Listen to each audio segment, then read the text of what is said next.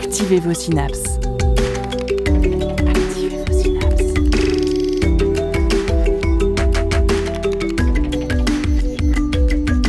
Poussez la porte du labo des savoirs et entrez dans un monde de science et d'expérience. C'est le labo des savoirs. Écouter des formules chuchotées à l'oreille, tourner autour d'un graphique en trois dimensions, jouer avec des modélisations numériques, c'est ce que propose le tout nouveau musée des mathématiques de l'Institut Henri Poincaré. Coloré, accessible, concret, ce musée est le résultat de réflexions collégiales entre scientifiques et muséographes.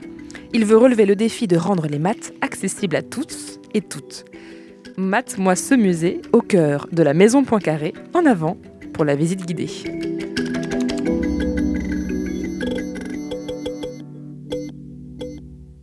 Et avec nous dans cette émission pour raconter les coulisses de ce musée des maths, nous avons le plaisir de recevoir Sylvie Benzoni-Gavage, mathématicienne, directrice de l'Institut Henri Poincaré et professeure de mathématiques à l'Université Claude Bernard de Lyon 1. Nous discuterons ensemble des défis qu'a représenté ce projet initié il y a plus de dix ans par le mathématicien Cédric Villani, alors directeur de l'IHP. Nous partirons ensuite visiter l'exposition permanente de la Maison Poincaré et Sylvie Benzoni-Gavage nous livrera à cette occasion quelques anecdotes derrière trois lieux du musée. Nous rencontrerons également les visiteurs qui découvrent le musée à l'occasion des vacances de la Toussaint. Dans cette émission, nous entendrons aussi Lénaïque Rock, bénévole au Labo des Savoirs pour sa toute première chronique. Lénaïque, tu es avec nous en plateau et tu vas nous parler des filles en sciences, c'est bien ça? Oui, exactement. On va essayer de décortiquer le cliché que les filles sont moins bonnes en mathématiques que les garçons. Hâte d'écouter tout ça. En attendant, en avant pour l'interview.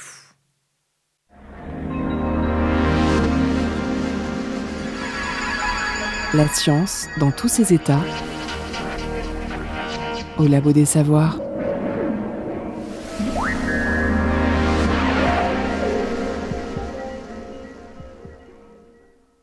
Nous sommes avec Sylvie Benzoni-Gavage. Bonjour. Bonjour. Vous êtes mathématicienne, directrice de l'Institut Henri Poincaré et professeure de mathématiques à l'Université Claude Bernard de Lyon. Vous êtes ici, donc là on est au cœur de l'Institut Henri Poincaré, qui est juste en face de la maison Poincaré, que l'on va visiter juste après. Pour commencer cette interview, j'ai une petite question qui me, qui me taraude. Est-ce qu'il y a un cliché sur les mathématiques qui vous énerve, que vous ne pouvez plus voir? Alors il y a le fait que les gens s'imaginent toujours que pour faire des mathématiques, il faut être un, monsieur d'un certain âge avec une blouse blanche. Et bah, évidemment, il y en a, mais il n'y a pas que ça. Un cliché auquel je pense quand on me dit mathématiques, c'est un grand tableau noir, plein d'écritures de formules très compliquées, des choses illisibles pour le commun des mortels. là, je suis allée dans la maison Poincaré, c'était pas ça du tout. Est-ce que, euh, avec euh, ce petit musée, vous avez voulu démolir aussi ce cliché-là? Alors en tout cas, on a voulu montrer des, maths euh, vivantes et, permettre aux gens de mettre les mains dedans et, que ça les rende euh, palpables, accessibles. Euh, effectivement, sur les tableaux, il y a des choses qui sont incompréhensibles, mais qui le sont souvent aussi pour les mathématiciens, mathématiciennes professionnelles. Et, c'est tout l'enjeu du tableau noir, c'est de se raconter des choses les uns et les unes aux autres. Je suis sûre qu'après euh, la visite de la maison Poincaré, pour les curieux euh, qui y iront, vous comprendrez peut-être plus ces fameux tableaux noirs. Mais avant une petite remise dans le contexte, nous sommes donc euh, au campus Pierre et Marie Curie, dans le 5e arrondissement de Paris. Tout ici transpire la science. Il y a l'Institut Curie, il y a l'Institut d'océanographie, de physique, chimie, de géographie, de biologie. C'est un lieu qui est vraiment dédié à la recherche, mais aussi à la médiation scientifique, puisqu'il y a deux musées, le musée Curie et maintenant le musée des mathématiques avec cette maison Poincaré. Pourquoi un musée des mathématiques, Sylvie Benzoni-Gavage, et pourquoi ici? Alors, c'est un projet qui a été initié avant que je prenne la direction de l'Institut, donc par euh, Cédric Villani, qui a réussi à convaincre un certain nombre d'acteurs euh, publics et aussi privés d'aller dans ce sens, c'est-à-dire de vraiment euh, bah, permettre à, l'Institut de s'étendre dans ce bâtiment qui héberge la Maison Poincaré et d'avoir à l'intérieur de ce bâtiment un musée qui serait accessible et qui permettrait de faire se rencontrer les scientifiques qui fréquentent l'Institut pour leurs recherches et euh, le public, le grand public et les scolaires. Donc apparemment un lieu de rencontre dédié aux mathématiques et seulement à, cette matière-là? Alors les mathématiques, disons au sens large, en interaction avec euh, les autres sciences et avec les applications technologiques et la société plus généralement. Donc c'est un projet, vous l'avez dit, hein, qui a été initié par Cédric Villani il y a 10 ans. Vous l'avez repris en arrivant à la direction de l'IHP, hein, l'Institut Henri Poincaré, en 2018. Comment on fait pour réussir à reprendre un projet de cette ampleur et pour se l'approprier? Alors c'était un défi, hein, ça, me paraissait même un peu vertigineux au début.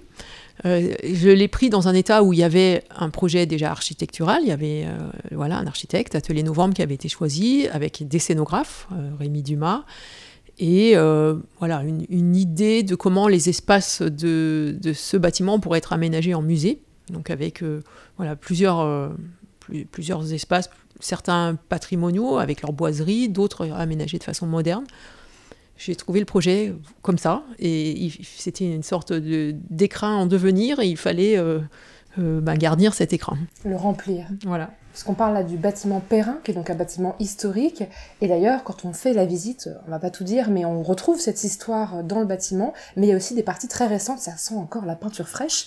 Euh, comment vous avez fait pour choisir? Est-ce que, est que vous avez eu d'ailleurs une décision à prendre sur les endroits un peu modernes et les endroits historiques qu'on conservait? Alors, ce qui, a été choisi dès le départ, et donc dans le projet avant même que j'arrive, c'était d'occuper le rez-de-chaussée intégralement pour le musée, et puis une partie du sous-sol pour faire un espace d'exposition temporaire. Et on a décidé en cours de route, là j'étais déjà là, de, réserver une partie du sous-sol à une, euh, salle d'atelier aussi pour les, pour les classes. L'atelier dont on va reparler d'ailleurs dans, la deuxième partie de cette interview. Euh, ce musée, il a été inauguré le 30 septembre 2023, donc il n'y a même pas un mois, à l'heure où nous enregistrons cette interview. Est-ce que vous y êtes allé, vous? Et est-ce que qu'est-ce que vous avez ressenti quand vous êtes rentré dans ce musée, ça y est, qui est fait et qui est ouvert au public? Alors, j'ai pas eu cette, euh, j'ai pas eu de, comment dire, d'impression de rentrer dedans parce que je l'ai vu, je l'ai vu éclore en fait ce musée. Et il y a eu deux événements forts, deux temps forts. Il y a eu l'inauguration elle-même euh, officielle avec la ministre et un certain nombre de personnalités qui était le 27 septembre. Donc bien entendu, j'étais là, on a fait des discours. Et puis ensuite, il y a eu l'ouverture au public le 30 et, j'étais là également, bien sûr, euh, à l'entrée, même pour voir les, premiers, les premières personnes euh, qui étaient prêtes un samedi matin à 10h à venir visiter le, musée en question. Donc c'était, euh, il y avait une part très émouvante dans tous ces événements. Oui, j'imagine ce, ce fameux public qui doit traverser euh, un campus pour venir, enfin traverser, euh, c'est vraiment juste à l'entrée. Euh, j'ai déjà eu la chance de, visiter moi cette maison Poincaré il y a quelques jours et j'ai remarqué pour l'instant beaucoup d'étudiants. alors le contexte faisait que je l'ai visité un vendredi après-midi, donc j'imagine que ça facilitait pour les étudiants de venir. Mais ce musée s'adresse à tout le monde, c'est ça. Le public visé, c'est tout le monde c'est tout le monde. Alors, pas les petits-enfants, a priori, même si euh, le samedi matin sont proposés des ateliers pour les, familles avec des enfants à partir de 7 ans. Mais on n'a pas prévu d'accueillir des, tout petits, si ce n'est sous la surveillance de leurs parents. On ne les interdit pas, bien entendu, mais c'est pas fait pour eux. Mhm. Voilà, c'est à partir de 7 ans. Donc, à partir de 7 ans, des enfants, des ados, des adultes. Euh, des très adultes. Euh, tout le monde peut comprendre cette expo, il n'y a pas de limite de connaissances particulières à avoir, de préalable, peut-être une culture scientifique ou n'importe qui peut venir Alors, euh, on, l'a pensé pour que ça permette à tout le monde d'y trouver quelque chose. Les, premiers retours qu'on a, c'est que parfois certaines personnes sont un peu déroutées. J'ai pu passer un petit peu de temps à l'entrée, voir des gens qui disaient Ah, mais j'ai rien compris. Je dis Non, mais attendez, qu'est-ce que vous n'avez pas compris? On va retourner voir. Et voilà, il y, a, c'est aussi, ça fait partie des mathématiques, il y a une sorte de ticket d'entrée. Il faut faire un petit effort quand même pour euh, rentrer dedans. Mais on a mis vraiment plein de portes d'entrée et je, je, reste convaincu qu'il y a matière à, à trouver pour tout le monde en fait. Alors rien que, alors moi j'ai pas de, trop de tickets d'entrée, mais euh, je vais partager mon expérience. Quand on arrive, on découvre cette grande carte des mathématiques. En tout cas moi c'est la première chose que j'ai vue, qui prend tout un mur et qui est dans un espace. On reparlera de ces fameux espaces qui s'appellent euh, connectés et une grande carte très colorée, très belle. D'ailleurs l'exposition permanente je trouve est très belle et ça donne envie de s'y plonger et de voir un petit peu les liens entre les différents euh, domaines des mathématiques, puisque dans cette carte alors, il n'y a pas de chiffres, il n'y a pas beaucoup de lettres grecques. Il y a au contraire, je crois qu'il y a un ballon de foot qui flotte, une espèce de valise, il y a des objets du quotidien autour avec cette carte au milieu. Est-ce que vous pouvez nous parler de cette carte et pourquoi l'avoir faite? Euh, alors effectivement, vous dites qu'il n'y a pas beaucoup de chiffres. Ça, c'était un, des, un, des, points. On voulait euh, contrecarrer les idées euh, reçues, disons, sur les maths. on voit souvent, même dans la presse, c'est la science des chiffres. non, c'est pas la science des chiffres. Ok, il y a les chiffres, il y a les nombres, c'est une partie des maths. Euh, la théorie des nombres apparaît sur cette carte, mais c'est une partie des mathématiques et c'est beaucoup plus vaste que ça. Donc on voulait essayer de donner comme ça, visuellement, un aperçu de la variété et de l'ampleur euh, des mathématiques qui sont euh, beaucoup plus vastes que ce que les gens retiennent en général de leur apprentissage à l'école. À l'école, on rencontre effectivement les nombres, la géométrie, quelques autres parties. Maintenant aussi un peu de probabilité, mais c'est vrai que c'est beaucoup plus vaste que ce qu'on apprend à l'école. Donc c'était l'idée. Et elle est effectivement très belle cette carte. C'est vraiment un travail des scénographes avec les graphistes aussi. On leur a fourni un matériau qui était en gros euh, une diapo euh, PowerPoint. Euh, ils s'en ont fait quelque chose de très très beau. Et elle est entourée d'objets du quotidien. Puisque l'idée, c'est littéralement cette carte, les, lignes de métro sur cette carte sont, des, sont faites en élastique. Donc c'est pour imaginer qu'on tire des fils vers les objets du quotidien qui permettent à tout un chacun, toute une chacune, de, de se dire, ah oui, il y a cet objet autour, mais pourquoi Et est-ce que ça a un rapport avec les maths? Donc bien entendu, on peut lire des choses, il y a des fiches, il y a des cartels. Si on suit une visite guidée, c'est encore plus intéressant parce que les animateurs ou animatrices vont raconter des histoires autour de tout ça. Et c'est vrai qu'on voit, euh, vous avez parlé tout à l'heure des, différents thèmes des mathématiques qu'on peut trouver dans nos scolarités, mais euh, certains aussi qu'on n'aborde jamais. Euh, on voit tous ces thèmes qui se mélangent. Alors je, vais avoir du mal à les citer de tête, mais il y a de la statistique, il y a de la probabilité, il y a de l'arithmétique, il y a de la modélisation, ça va aussi un peu vers du numérique parfois. et on se rend compte que les maths c'est une discipline qui est en interaction avec toutes les autres disciplines scientifiques. Est-ce qu'il y a aussi cette volonté de montrer l'interdisciplinarité qui existe dans le monde des mathématiques? Oui, c'est effectivement l'une des particularités, c'est que c'est un langage, les mathématiques, qui est utilisé dans euh, effectivement pratiquement toutes les autres sciences. Et, forcément, c'est une discipline qui interagit avec les, sciences et, dont les autres sciences ont besoin pour... Euh, obtenir des résultats euh, surtout euh, quantitatifs. Enfin, on peut obtenir des résultats qualitatifs, mais si on veut aller plus loin, on appelle par exemple la biologie quantitative, des choses comme ça. D'ailleurs, on est dans ce campus avec d'autres matières scientifiques, on l'a dit au début, hein, qui sont autour. Donc j'ai l'impression aussi que ça permet à ces matières scientifiques, il y a de l'océanographie, de la géographie, etc., de se rattacher, enfin d'avoir aussi un peu leur place dans ce musée. Alors juste devant cette grande carte des mathématiques, il y a un ballon, enfin une sphère, métallique, euh, avec des petits bouts de cuir métallique que l'on peut disposer dessus pour en faire un ballon de foot, euh, ou un ballon avec une forme un peu plus particulière que je ne saurais pas décrire. Et euh, alors je me suis un peu amusée hein, à essayer de refaire ce ballon de foot, à aimanter toutes les petites parties de cuir dessus, et puis j'ai vu des enfants, beaucoup, s'amuser aussi à faire ça. C'est quoi ce petit ballon? Il y a beaucoup de succès en effet, c'est une idée qui est venu de, des groupes de travail. Enfin, voilà, on, a quand même conçu ce parcours euh, musographique avec la musographe et euh, vraiment beaucoup de gens, des dizaines de personnes. Et ça, ça faisait partie des idées dont on était à peu près sûr que ça allait bien marcher. C'est-à-dire, la plupart des gens connaissent, ont déjà vu un ballon de foot, mais la plupart des gens n'ont jamais fait attention à comment il était fait. Et, ça permet de raconter pas mal de choses finalement euh, sur le fait qu'on ne peut pas habiller une sphère avec des morceaux plats euh, sans plisser ou déchirer. Euh, et donc cette sphère aimantée permet effectivement, de, avec les mains, de tester l'habillage. Donc si on essaye avec seulement des hexagones, on s'aperçoit que ça ne marche pas. Donc il faut aller chercher des pièces qui sont des pentagones. Et l'autre, euh, les autres pièces que vous mentionniez, c'est les pièces du ballon de la Coupe du Monde de foot 2014 euh, au Brésil. Et il se trouve que c'est euh, six pièces identiques. ça revient finalement à fabriquer une sphère avec six pièces identiques comme on pourrait fabriquer un cube. Il y avait un collègue Étienne Gis qui avait dit que, voilà, de façon un petit peu provocante, que ceci est un cube en fait, parce qu'il y a six pièces identiques. Ce qui est génial, parce que ces six pièces sont un peu tentaculaires, je sais pas trop comment les décrire, on dirait un peu des, étoiles à trois branches, je crois, euh, sur une sphère. Donc effectivement, je comprends le la provoque de dire que c'est un cube. Euh, pourquoi c'était important de faire un musée où on peut manipuler les mathématiques? Parce qu'il n'y a pas que ce ballon, il y a d'autres activités, des cubes, euh, des projections, des cordes qu'on fait vibrer. Mm. On manipule les maths en permanence et j'ai l'impression que tout peut se toucher. Pourquoi? Euh, effectivement, c'était euh, c'était quelque chose qui nous a semblé important euh, dès le départ. et c'est une façon d'approcher les maths qui est assez différente de ce qu'on peut voir à l'école aussi, même si dans les classes et aussi dans les clubs, enfin, il y a beaucoup d'enseignants et d'enseignantes qui font du travail de cette nature-là, hein, qui font manipuler, mais, mais c'est vrai que c'est une approche vraiment sensorielle de pouvoir toucher des pièces et de se dire bah, si je réfléchis un petit peu, je vais pouvoir les assembler. Il y a aussi un jeu d'optimisation, il faut rentrer des cubes dans une valise et on a l'impression que ça rentre pas. Donc euh, euh, c'est, ça donne un petit côté aussi ludique et le fait de commencer avec les mains, ça peut aussi euh, désinhiber les personnes qui disent Ouh là c'est compliqué, ça va me faire fumer le cerveau. non, bah, je vais d'abord essayer avec les mains et on va voir ce que ça donne. quoi.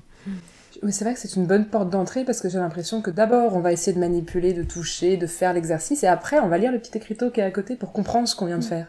C'est ça. tout à l'heure, vous avez dit que c'était un travail collectif. A effectivement beaucoup de ces, euh, de ces petits ateliers de manipulation qui ont été faits en collaboration avec les scientifiques. Alors avant de, de parler de, de ces scientifiques-là, euh, je voulais parler des 14 ambassadeurs et ambassadrices de la Maison Poincaré, dont vous faites partie d'ailleurs, euh, 6 femmes et 8 hommes, qui sont là pour témoigner du lien entre le musée, le monde de la recherche et la société. Euh, ces femmes et ces hommes, j'imagine, ils ont participé à la création du musée?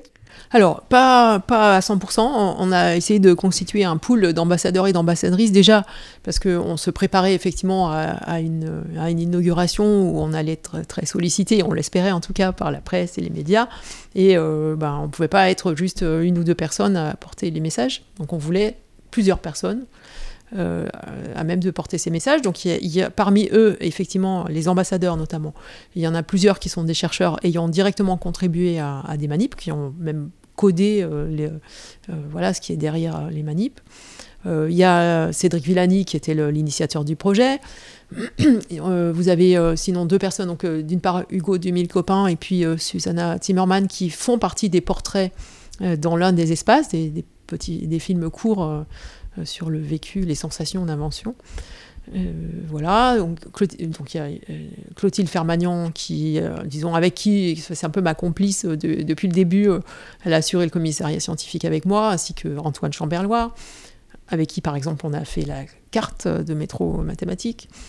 Voilà, donc il y a des personnes qui ont directement contribué, et puis il y a aussi Nathalie Haï, qui euh, est une collègue euh, de Sorbonne Université, très investie dans la diffusion des maths, euh, notamment parce qu'elle a lancé un podcast tête à tête chercheuse, et enthousiaste par rapport au projet. Mathilde Herblot, qui est aussi une proche collègue qui était dans le comité de culture mathématique, vraiment en amont du projet et qui a suivi ça depuis le début.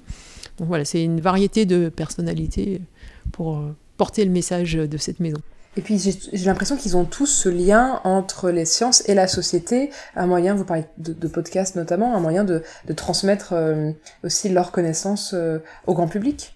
Oui, c'est ça. Enfin, je pense que 100% des ambassadeurs, ambassadrices ont, ont la volonté de, de, de, partager leur enthousiasme et de transmettre euh, le, les mathématiques telles qu'ils ou elles les aiment.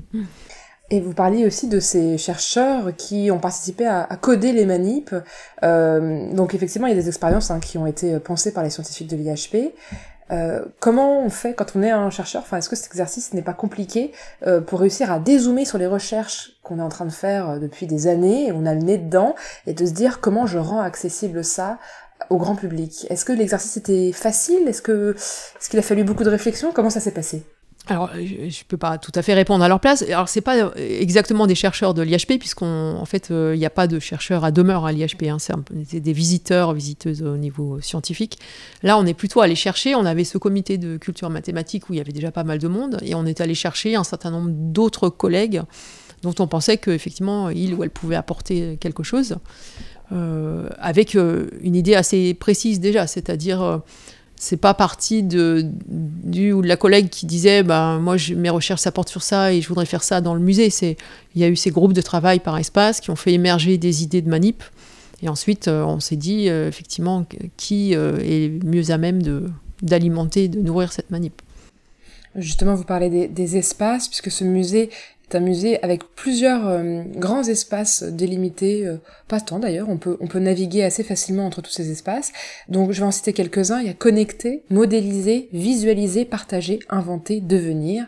Euh, et chaque espace a cette espèce de, thématique, hein, représentée par ce mot, un infinitif qui est assez, assez génial. Comment, comment on arrive à choisir ces différents espaces pour créer ce musée?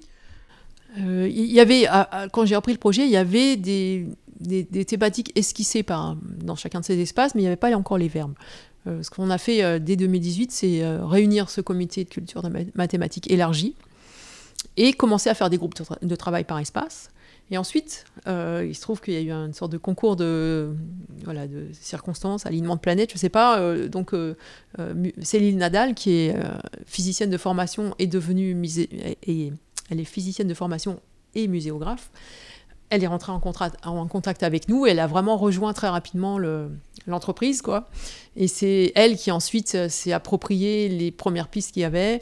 C'est elle qui a fait le programme avec ses verbes enfin les verbes, elle n'a pas décidé toute seule des verbes, on a décidé collectivement. Il y a même certains groupes de travail qui ont eu un petit peu de mal à faire converger le verbe. On, hésitait entre tel ou tel verbe pendant un petit moment. Et, c'est donc elle qui, euh, voilà, dans l'année qui a suivi, euh, a affiné avec les groupes de travail euh, un programme et, avec des idées de contenu déjà beaucoup plus précises pour chacun des espaces. Dans l'espace Devenir, par exemple, on voit euh, plusieurs portraits de mathématiciens et mathématiciennes euh, qui sont mis en valeur sur un, enfin devant un miroir. Euh, alors j'ai trouvé l'idée du miroir très malin, peut-être que je dis des bêtises, mais je me suis dit que si j'avais 18 ans et que je venais visiter ce musée et que je lisais les portraits de ces mathématiciens et mathématiciennes et qu'après je voyais mon reflet, j'aurais eu trois secondes de ah peut-être que moi aussi je peux faire ça. C'était volontaire, j'imagine. Euh, je, je peux pas parler à la place du scénographe parce que c'est vraiment cette mise en scène là avec le miroir, c'est l'idée de l'agence euh, du MA. Et effectivement, maintenant que vous me dites ça et que j'ai vu aussi passer des photos de gens qui se prennent dans le musée, c'est assez frappant en effet de, constater que les gens qui visitent font des photos et ils se retrouvent euh, au milieu de, de cette galerie de portraits. Et, pour pouvoir éventuellement s'identifier, je trouve ça effectivement très très très très intéressant. Et, ce qui est important aussi, c'est la, la, fameuse parité qui est respectée. Euh, une parité qu'on retrouve euh, partout dans la maison Poincaré, j'ai l'impression. Les femmes sont très représentées, autant que les hommes. Et c'est génial. Enfin, d'un point de vue très personnel, je trouve ça absolument génial. Alors que la proportion de femmes au sein de la communauté mathématique euh, universitaire est plutôt stable et elle est plutôt autour de 20%. Pourquoi, euh, Sylvie Benzoni-Gavage, vous trouvez que c'est important et euh, vous avez tenu à cette parité depuis votre arrivée à la tête de l'IHP alors, j'ai pas été toute seule à porter ça. On a été plusieurs. il se trouve que euh, l'équipe, euh, quand même, qui a piloté le projet entre la muséographe, Clotilde Fermagnan, il y avait euh, la chef de projet à l'époque, Marion Lievig, et puis, plus récemment, Elodie Christophe, qui est arrivée comme responsable de la Maison Poincaré. C'était une équipe assez féminine et assez militante, et je dirais de plus en plus militante au fil du temps. parce qu'en fait, au début, dans les groupes de travail, forcément, il faut faire des choix sur les contenus qu'on va présenter, donc de qui on va parler. Euh, alors, il ne faut pas oublier de parler de, mathématiciennes, mais combien de mathématiciennes, quelle proportion, etc. Et à un moment, euh, on a tranché, on s'est dit, mais en fait, on n'est pas en train de distribuer des médailles ou, quoi que ce soit, on veut juste montrer une image équilibrée des maths, et on va montrer autant de femmes que d'hommes. Voilà la moitié de la population.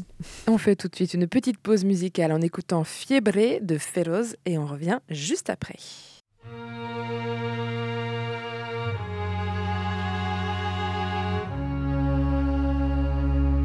Y la muerte le despierta a toda mi jungla abierta. Si la mente se destierra, es para que pronto llueva. Y no le tengo miedo a la oscuridad, ni al metal, ni al acero frío. Si te atreves a utilizar la maldad, te rebotes, de sufrido. En el desorden puedo respirar. Caminos que cruzan, caminos que vuelven por mí. Ahora sé que soy feroz, calle lejana hasta os. Ya no le tengo miedo al error y al lodo. Si no me crees, quédate mira este modo. Ahora sé que soy feroz,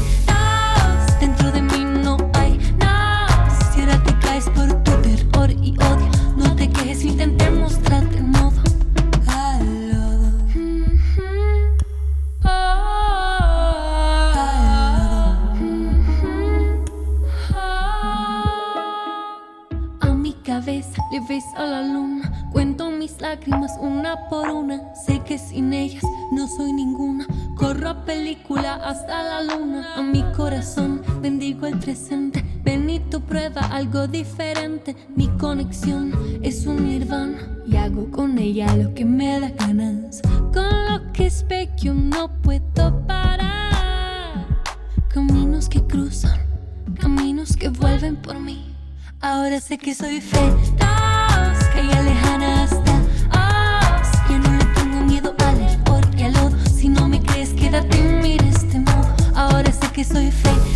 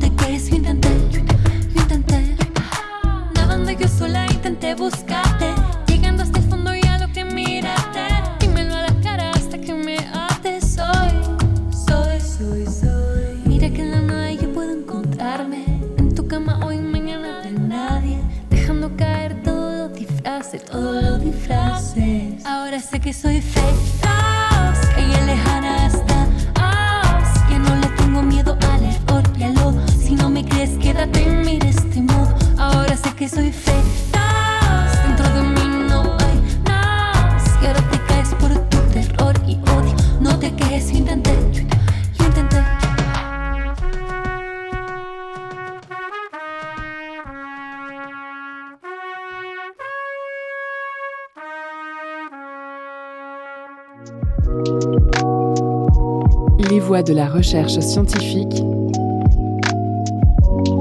au Labo des Savoirs. C'était Fiebré de l'artiste Féroze. Juste avant la pause musicale, nous avons parlé de parité et de mathématicienne.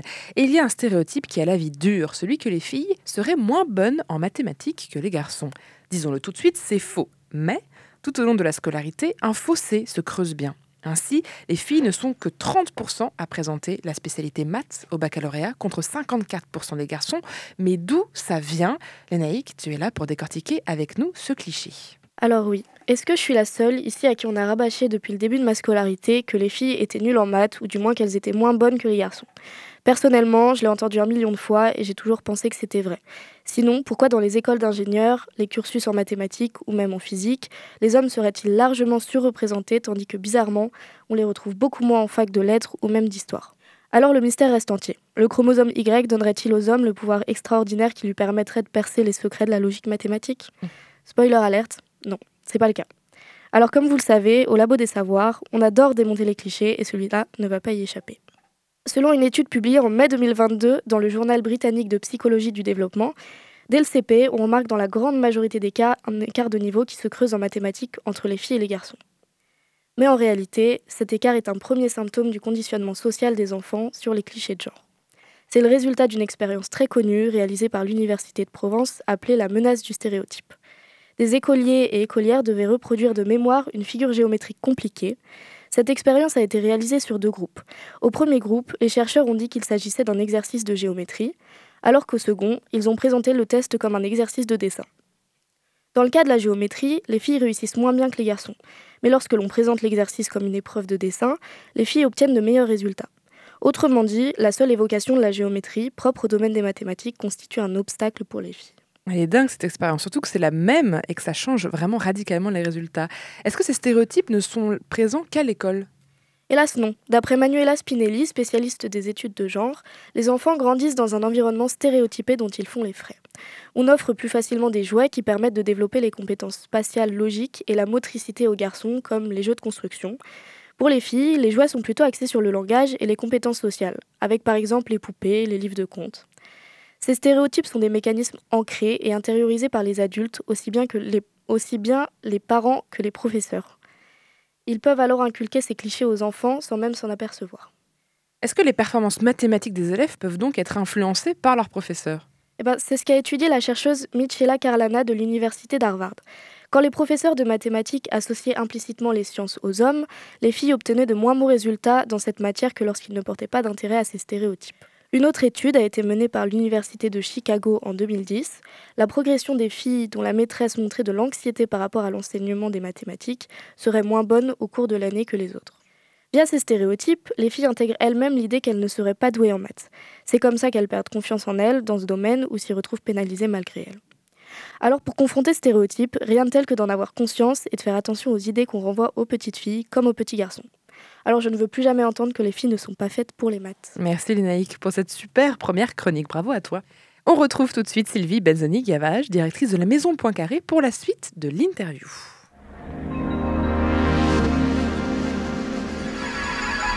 La science dans tous ses états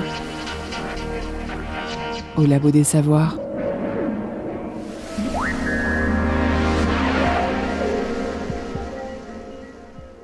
On a parlé de parité, j'aimerais aussi parler d'accessibilité. Euh, c'est un, lieu qui est neuf, qui est pensé euh, à mon, enfin, j'ai l'impression qu'il a été pensé pour les personnes en fauteuil, notamment pour les enfants, euh, pour les personnes avec une déficience visuelle, pour les sourds et malentendants. On retrouve du braille dans les vidéos, on retrouve des personnes qui signent. Tous les panneaux sont en français, mais aussi en anglais. je crois qu'il y a d'autres langues. Non, pour l'instant, on est à, deux langues. Ah oui, c'est déjà français et anglais, ce qui est très bien. Euh, cette accessibilité, elle était importante de pouvoir euh, la mettre un peu partout? Ah oui, oui, ça, ça, a aussi été quelque chose de, qu'on a poussé très très fort avec la muséographe. L'accessibilité aux personnes euh, à mobilité réduite a été pensée dès le départ par les architectes et les scénographes. L'accessibilité pour les personnes déficientes visuelles, et, c'était moins évident. Donc c'est arrivé finalement plus tard. Il y a toujours l'enjeu quand on prépare le, le graphisme, c'est qu'il n'y a jamais assez de place. Enfin, nous, euh, en fournissant les contenus, on veut donner beaucoup de contenu. Les graphistes nous disent mais il n'y a pas la place. Donc, par exemple, mettre de l'anglais, trouver de la place, c'était pas évident. Et il y avait cette histoire de braille sur lequel on a beaucoup insisté et qu'on a pu faire euh, euh, grâce à, des financements complémentaires et avec une un atelier euh, qui, a été vraiment formidable pour faire ça, plus euh, euh, une, une, personne qui, est elle-même déficiente visuelle et qui nous a accompagnés pour le conseil, pour savoir quelle manip on pouvait effectivement essayer de rendre le plus accessible possible. Idéalement, on aimerait avoir toutes les manips qui soient accessibles, mais en fait, certaines s'y prêtent vraiment pas. si on pense à l'expérience en réalité mixte, Holomat, c'est très visuel, donc c'est difficile. par contre, dès qu'on a pu voilà, mettre soit du, relief, du braille, du sonore, euh, ça a permis de rendre les manips plutôt accessibles aux personnes déficientes visuelles. Et l'aspect aussi euh, pour les personnes sourdes ou malentendantes, et en particulier les, personnes sourdes. Enfin, on, a aussi échangé avec des médiateurs euh, ou professeurs aussi d'ailleurs, qui eux-mêmes sourds, avec le souci que ben, même si on met des sous-titres dans nos films, même s'il y a des écrits, des cartels, pour les personnes sourdes, c'est une difficulté. C'est-à-dire que c'est une sorte de langue étrangère pour elles. Donc ça nous a paru vraiment important de pouvoir mettre de la langue des signes et, on l'a fait. Cette accessibilité, euh, elle touche aussi, euh, donc on en a parlé, hein, de, le public, euh, et tout est fait pour que ce soit compréhensible par tout le monde, et notamment les enfants qui ont une belle place, je pense, dans la programmation. Euh, avec des ateliers pour les scolaires, euh, des euh, ateliers pratiques voilà, pour des groupes de, de 7 à, à, 11 ans ou de 12 à 16 ans tous les samedis pour appréhender les maths par la pratique. il y a aussi des rencontres, alors là je pense que c'est adressé à tout le monde, des nocturnes, des rencontres avec des scientifiques, des conférences carte blanche. Une fois par trimestre. Est-ce que c'est important de pouvoir ouvrir, au-delà de l'exposition, de pouvoir ouvrir un, moment de parole des scientifiques directement avec le public? Oui, ça fait partie de vraiment l'esprit du projet, euh, je dirais, depuis le départ, même avant que j'arrive, et, même avant que Cédric Villani arrive, en fait. Euh, c'est-à-dire que l'Institut a été euh, quelque part refondé dans les années 80-90, et ce qui avait emporté le morceau auprès du ministère, c'était l'idée de faire un lieu de rencontre entre sciences et société. Donc finalement, on a matérialisé ce projet dans ce musée, et dans la programmation de ce musée. Et alors je reviens du coup sur les jeunes. Pourquoi aussi s'adresser aux jeunes, aux scolaires? Pourquoi eux? Euh, parce que notre avenir, on va dire, c'est un peu bateau, mais euh, c'est vraiment très important au vu des besoins même de la société, de toutes les technologies, de, des débouchés aussi pour les jeunes euh, dans le numérique et autres, attirer le plus de jeunes possible dans les mathématiques au sens large, c'est-à-dire tout ce qui va avec l'informatique et les sciences connexes c'est vraiment important. On le constate quand même dans nos cursus d'enseignement supérieur, on n'en a pas assez. Donc euh, voilà, on veut contribuer à ça, à, faire connaître mieux les maths et les faire aimer aussi par les jeunes et les inciter à suivre des études dans, ce, dans ces domaines-là. C'est vrai qu'on a tendance à dire que les, les, Français, enfin les enfants français sont pas très forts en maths, euh, ou alors qu'il y en a, il y a eu des, des traumatismes, euh, qu'on a, a peur des maths. Bon, alors le pire étant de dire que c'est plus pour les garçons que pour les filles, ce qui est faux, je tiens à le dire, à le préciser, mm-hmm. euh, c'est important. Euh, comment est-ce que ça, ce, musée est un moyen aussi de réconcilier un petit peu euh, les maths, les enfants avec les maths et de leur montrer que c'est amusant, qu'on peut vraiment faire des choses superbes avec? Et oui, parce qu'effectivement, il y a les maths à l'école qui sont très importantes, c'est là où on fait les apprentissages. Hein. le musée ne cherche pas à se substituer aux, enseignants, enseignantes, euh, mais c'est pas les mêmes choses que ce qu'on peut faire dans un musée. Euh, moi, j'ai l'impression que quand je reçois des jeunes, enfin, je suis pas forcément directement en première ligne, on a toute une équipe petite équipe, mais une équipe d'animation. Mais quand même, de temps en temps aussi, je, les vois directement. J'ai un peu l'impression d'être comme une grand-mère qui a que le bon côté des enfants, c'est-à-dire euh, les enseignants et enseignantes, ils ont le travail difficile au quotidien, et nous, on, leur montre quelque chose de différent, une expérience différente, qui va souvent pouvoir les marquer finalement beaucoup plus parce que ça sort de l'ordinaire. Ça, ça, marque beaucoup plus que les cours du quotidien. Euh, voilà, donc c'est c'est un peu un événement à côté. Euh, donc ils sont curieux et c'est euh, c'est plus fun qu'à l'école, quoi. Ouais. C'est bon à savoir. C'est bon de savoir. C'est le labo des savoirs. Donc on va se retrouver à la maison Poincaré et puis on va avoir peut-être des petites anecdotes sur les, les coulisses de, cette, euh, de ce musée des mathématiques directement sur place. Avec plaisir. En avant pour la visite. Malgré la pluie, une queue de visiteurs attendent devant le bâtiment Perrin. Nous sommes au début des vacances scolaires de la Toussaint, en début d'après-midi, et le musée est déjà complet pour la journée. À l'intérieur, c'est l'effervescence. Devant un plateau de manipulation, on retrouve Elliot, 12 ans, qui tente d'ordonner de gros cubes bleus dans un espace restreint. Est-ce que tu peux me raconter ce que tu fais? Parce que je vois qu'il y a des cubes, mais j'ai pas trop compris le principe. Bah là, il faut essayer de rentrer tous les cubes pour. Euh, enfin, il faut essayer de les rentrer euh, dans, dans, le carré. Et c'est assez dur. Et tu y arrives ou pas trop? Euh, Là, non, pas trop. En tout cas, t'as du public, hein. il y a beaucoup de gens qui te regardent. bah oui, oui, oui, on va essayer aussi. Mais c'est complexe, mais au moins c'est concret. Derrière lui, Claire et sa fille regardent avec attention en attendant leur tour. Comment vous êtes dit, musée des mathématiques, ouais, ça va être fun Parce qu'il faut y aller quand même dans un musée des maths. Bah, parce que moi-même j'ai fait des mathématiques et le problème c'était que je ne savais pas euh, quels étaient les champs d'application des mathématiques. Donc je me suis dit pour ma fille, euh, autant savoir à quoi ça sert. Ça, voilà. Et c'est vrai que c'est très concret hein, de, comprendre l'environnement dans lequel on vit, l'environnement naturel. Voilà, je me suis dit que c'était important d'avoir euh, d'avoir des clés. et puis c'est vrai que les champs d'application sont très différents hein, entre la fabrication d'une balle de football et et comprendre un mouvement aléatoire, un mouvement chaotique. Je ne savais même pas euh, que ça existait et la modélisation est très convaincante. Donc c'est très important. Dans l'espace modélisé, on rencontre Arnaud, 27 ans, et Elisa, 17 ans. Ils tournent ensemble autour d'une sorte de colonne de boules colorées qui semble flotter au-dessus d'un graphique gravé sur une plaque en bois. Euh. C'est un plan où euh, il y a des, des boules qui représentent des gens et euh, selon où ils sont dans le plan, et ben, ça donne euh, leur âge, leur nombre d'amis et la taille euh, d'écran sur lequel ils jouent à deux jeux. un jeu de combat et un jeu de construction. Ah oui, donc c'est comme si c'était un graphique en 3D, il y a des boules qui flottent un peu devant nous, c'est ça? C'est l'idée, oui. Et alors là, vous, êtes dans l'espace modélisé du musée des maths. Jusque-là, comment vous trouvez ce musée? Là, c'est vraiment intéressant, justement. Bah, pour l'instant, juste ce qu'on voit de, une autre approche des mathématiques et une autre vision de choses euh, très. Euh, ce qu'on voit en cours et c'est assez différent. Est-ce que vous, vous êtes dans les mathématiques en général ou pas du tout? Euh, Pas du tout, hormis avec ma classe, mais ça s'arrête là, ça s'arrête au niveau CE2.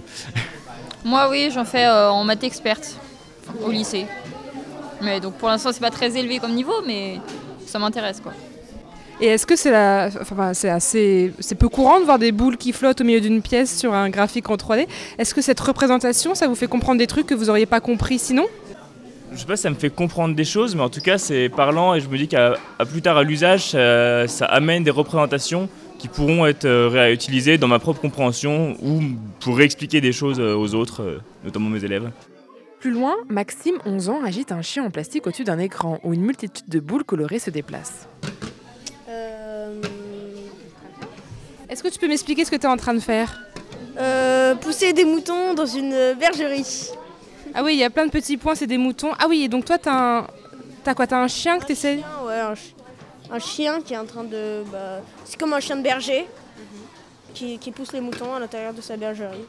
Donc c'est de la, c'est de la visualisation de moutons numériques et toi avec le chien que tu as dans la main, tu arrives à, à modifier leur comportement un peu? Oui, euh, ouais, je peux, je peux leur modifier le comportement au début, euh, savoir s'ils sont effrayés ou s'ils sont euh, calmes.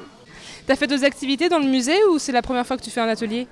Non, là j'en ai fait quelques-unes. Là c'est à peu près ma troisième, c'est ma troisième activité. Pour la suite de la visite, on retrouve Sylvie Benzoni-Gavage face à des colliers colorés accrochés au mur. Là, on est dans la salle partagée. C'est une salle qui est près de l'entrée et on est face à un mur où il y a marqué collier de mathématiques et effectivement devant nous il y a des colliers de perles. Est-ce que vous pouvez nous expliquer ce que c'est? Alors oui, donc c'est des colliers euh, qui sont figés là, on ne peut pas les toucher, mais il faut imaginer comme si c'était un collier de perles qu'on peut ouvrir, faire des nœuds comme on veut, comme si on faisait des nœuds de lacets. Ensuite on le referme et ça, ça fait un nœud mathématique. Et on peut développer toute une théorie de, ces nœuds. C'est une théorie assez euh, relativement récente qui a commencé il y a un siècle grosso modo qui euh, vise à mieux comprendre quelque chose que les humains connaissent depuis toujours. Euh, c'est des savoirs ancestraux de faire des nœuds avec des ficelles. Ou, voilà. Mais on peut développer vraiment beaucoup de choses autour des nœuds. Et il se trouve que c'est parti d'une erreur scientifique à la base. C'était. Kelvin, celui des degrés Kelvin, qui avait imaginé que la matière était faite avec des nœuds d'éther. À l'époque, on parlait d'éther. Et bon, c'était une idée créative mais fausse. Et c'est ça qui a entraîné le développement de la théorie des nœuds en mathématiques, qui est en fait un sous-domaine de ce qui s'appelle la topologie.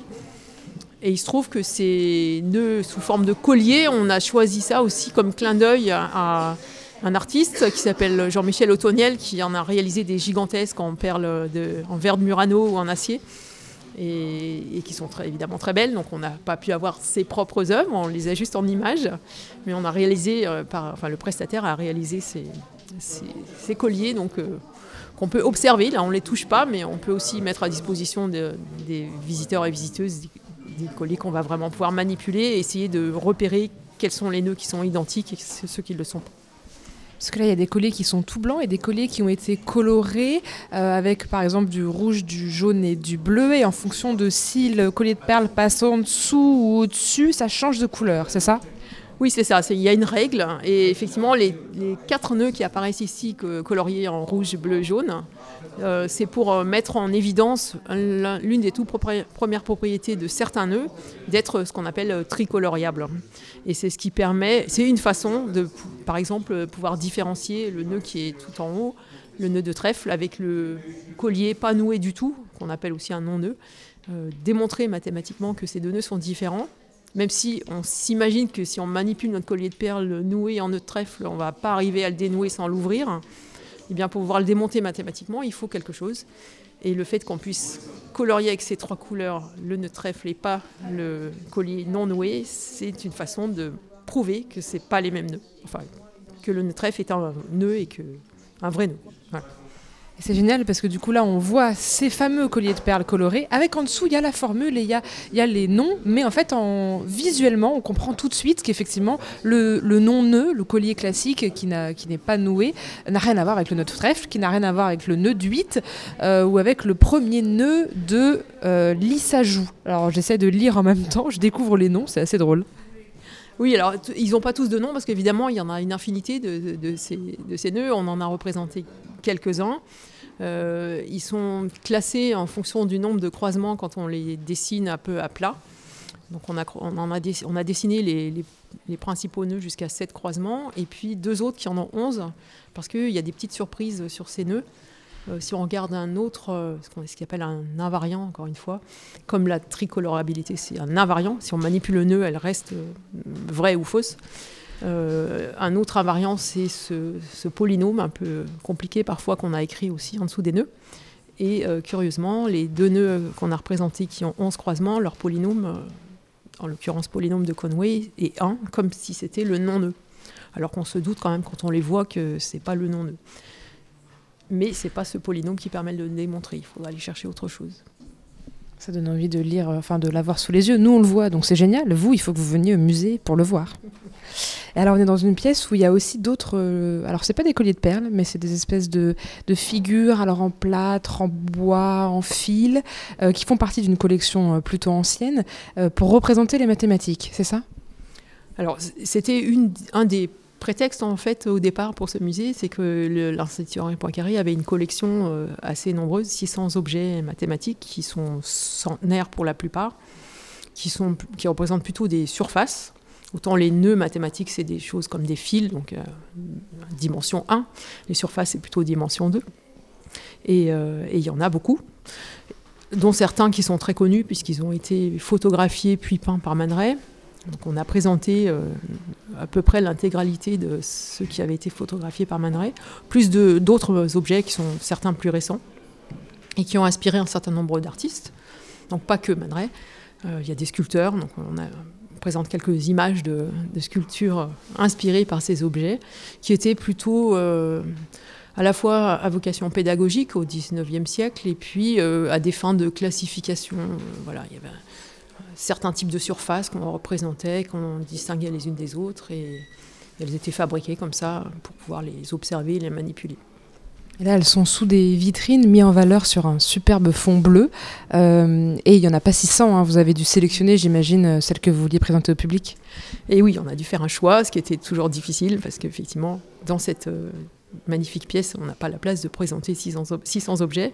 On a aussi quelques objets récents. On a par exemple un, objet qui mérite d'être manipulé. On en a une version qu'on peut sortir de la vitrine, euh, le Gombot, qui est un objet avec une seule euh, position d'équilibre. Donc euh, on le pose n'importe comment, il revient toujours à une seule position. Donc il est là-bas en inox. Et on a aussi acquis récemment un, ellipsoïde laqué. qui est fabriqué par un artiste qui s'appelle Pierre Gallet, dont une autre œuvre est présentée dans une autre salle également. C'est assez joli à voir. On a, ça, ça, fait un peu de l'art en fait, c'est de l'art mathématique. Et oui, c'est un peu l'idée de rapprocher art et mathématiques au travers de cette salle.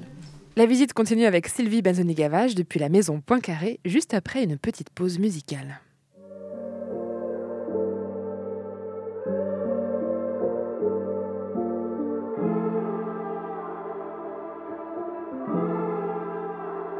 Por más que lo intento, me agarre, no siento que yo sentía agarrado de ti. Si él no me hace daño, ¿por qué no me moja? ¿Por qué no me inspira lo que tú sí? Yo sé que estás triste, que no eres el mismo, te quedas dentro de la soledad. Que llora escondida y no exterioriza, y solo te sientes bien con mamá. Ella llama a la policía voy a cruzar el estrecho llenito de mercancía. Cuando llegue a Tánger voy a quedarme allá a la orilla. Y hasta que no aparezca no me vuelva a Andalucía. llama a la policía. Que cuando llegue a Tánger voy a quedarme allá a la orilla. Para que tú no llores así. No pierdas la esperanza. Sé que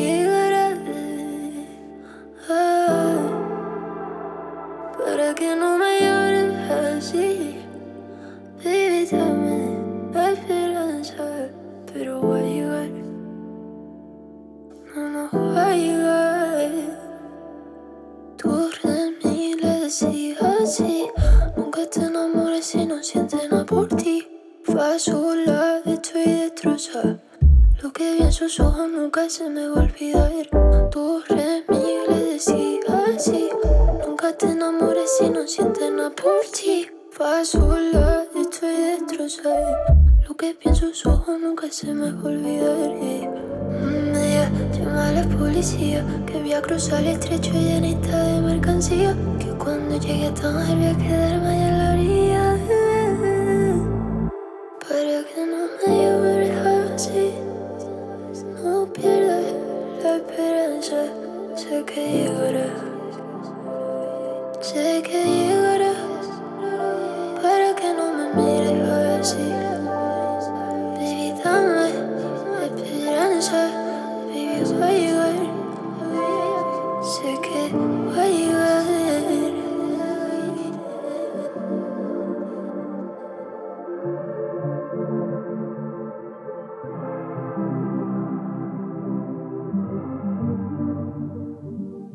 C'était Tanger de Judeline. Nous sommes de retour au tout nouveau musée des mathématiques de Paris en compagnie de Sylvie Benzeni-Gavage, directrice de la maison Poincaré, et nous continuons notre déambulation dans les différents espaces.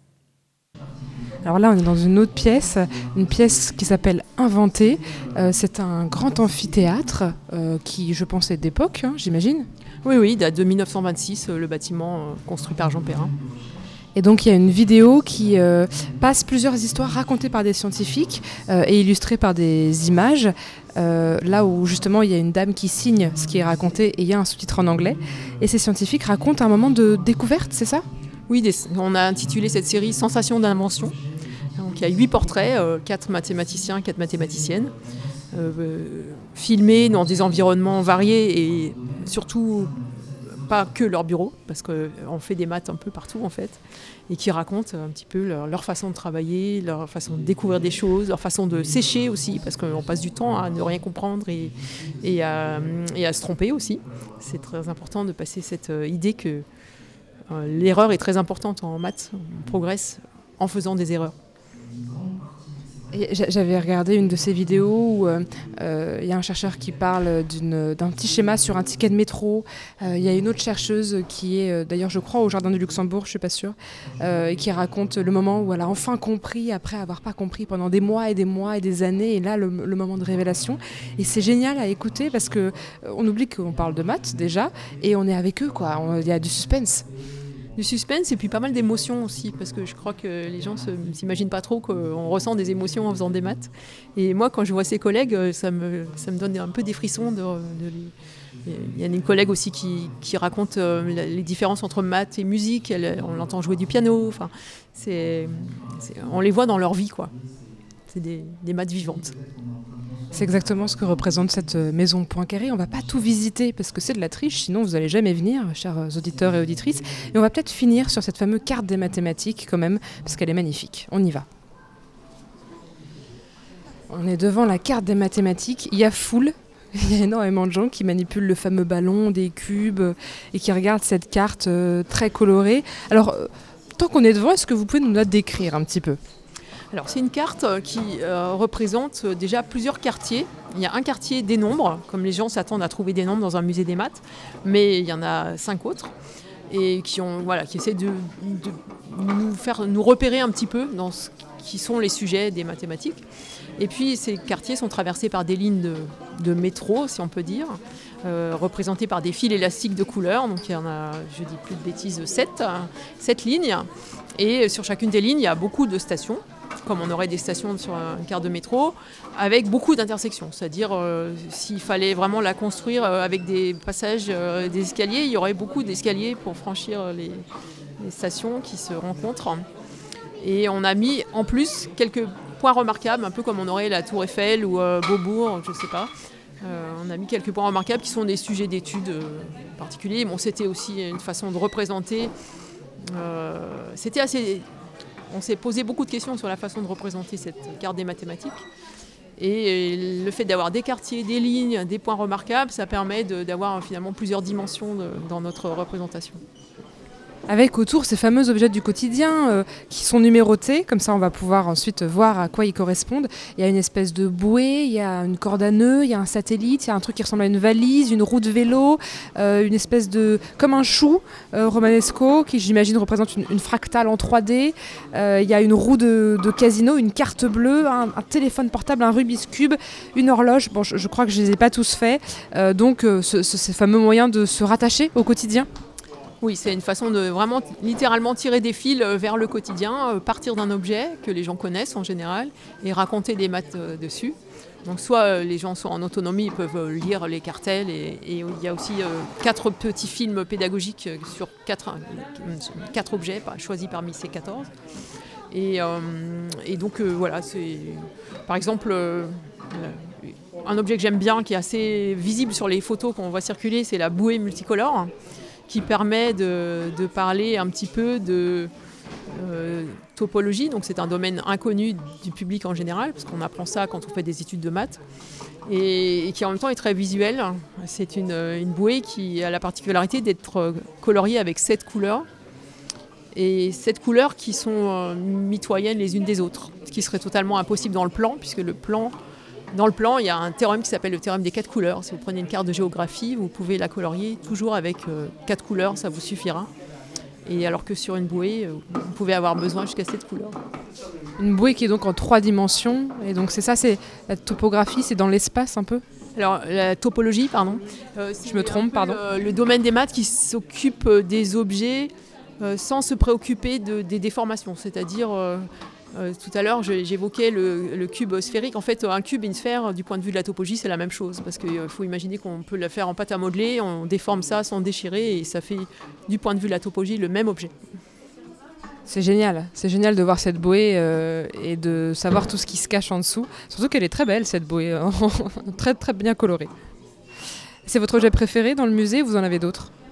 Alors, je ne sais pas si c'est mon objet préféré, mais j'avoue que je l'aime beaucoup. Elle, elle rend très très bien. Et j'aime aussi beaucoup le tableau avec les colliers mathématiques. En tout cas, merci beaucoup Sylvie Benzoni-Gavage d'avoir euh, d'avoir accepté de répondre à mes questions et d'avoir fait cette petite visite, parce que ça donne envie de venir. Et si vous avez un conseil à ceux qui connaissent pas, ce, ce serait quoi? Euh, ceux qui ne savent pas à quoi s'attendre, eh bien, euh, justement, venez parce que ça va sûrement être très différent de ce à quoi vous attendez. Merci beaucoup. Merci à vous.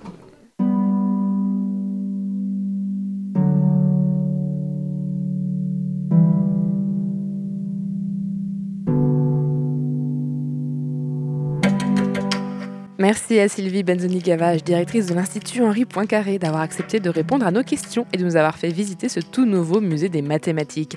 Il est déjà victime de son succès, alors n'hésitez pas à réserver votre visite sur leur site internet. Merci également à Lénaïque Corderoc pour sa première chronique sur les filles en mathématiques. Et retenez que non, les garçons ne sont pas plus forts dans les sciences. En revanche, les clichés le sont bien. Une émission préparée et réalisée par Sophie Potvin que vous pouvez réécouter sur votre application de podcast. Retrouvez-nous sur le labodesavoirs.fr ou sur les réseaux sociaux. Et nous, on se dit à la semaine prochaine pour une nouvelle émission.